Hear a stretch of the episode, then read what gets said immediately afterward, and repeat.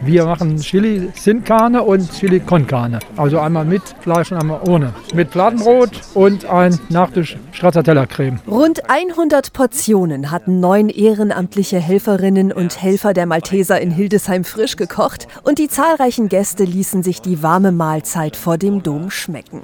Ja, ist angenehm. Einfach angenehm. Mal was anderes. Super. Auch der Hildesheimer Bischof Heiner Wilmer hatte auf der Bierbank Platz genommen, um sein Chili zu genießen, aber noch mehr, um mit den Menschen ins Gespräch zu kommen. Es gibt nichts Schöneres für mich, als gemeinsam am Tisch zu sitzen, einander in die Augen zu schauen und gemeinsam zu essen. Und das möchte ich hier mit unseren Freunden und Freundinnen tun. Und ich bin sehr dankbar für die Mitarbeiterinnen und Mitarbeiter der Vinzenspforte des Guten Hirtes und heute speziell auch für den Malteserdienst. Das ist so ein Teil der Seele unseres Bistums, auf das ich stolz bin. Und ich muss sagen, das berührt mich sehr warmherzig. Denn auch die Arbeit dieser Einrichtungen wollte der Bischof mit seiner Einladung würdigen. So bietet der gute Hirt in Hildesheim an 365 Tagen im Jahr ein warmes Mittagessen für bedürftige Menschen an. Die Malteser sind bald wieder mit ihrem Kältebus unterwegs, um Wohnungslosen durch den Winter zu helfen. Und an der Vinzenzpforte neben dem Hildesheimer Dom gibt es werktags Frühstück und Kaffee zum Mitnehmen. Mittags können die Menschen reinkommen, sich aufwärmen, essen, spielen und reden,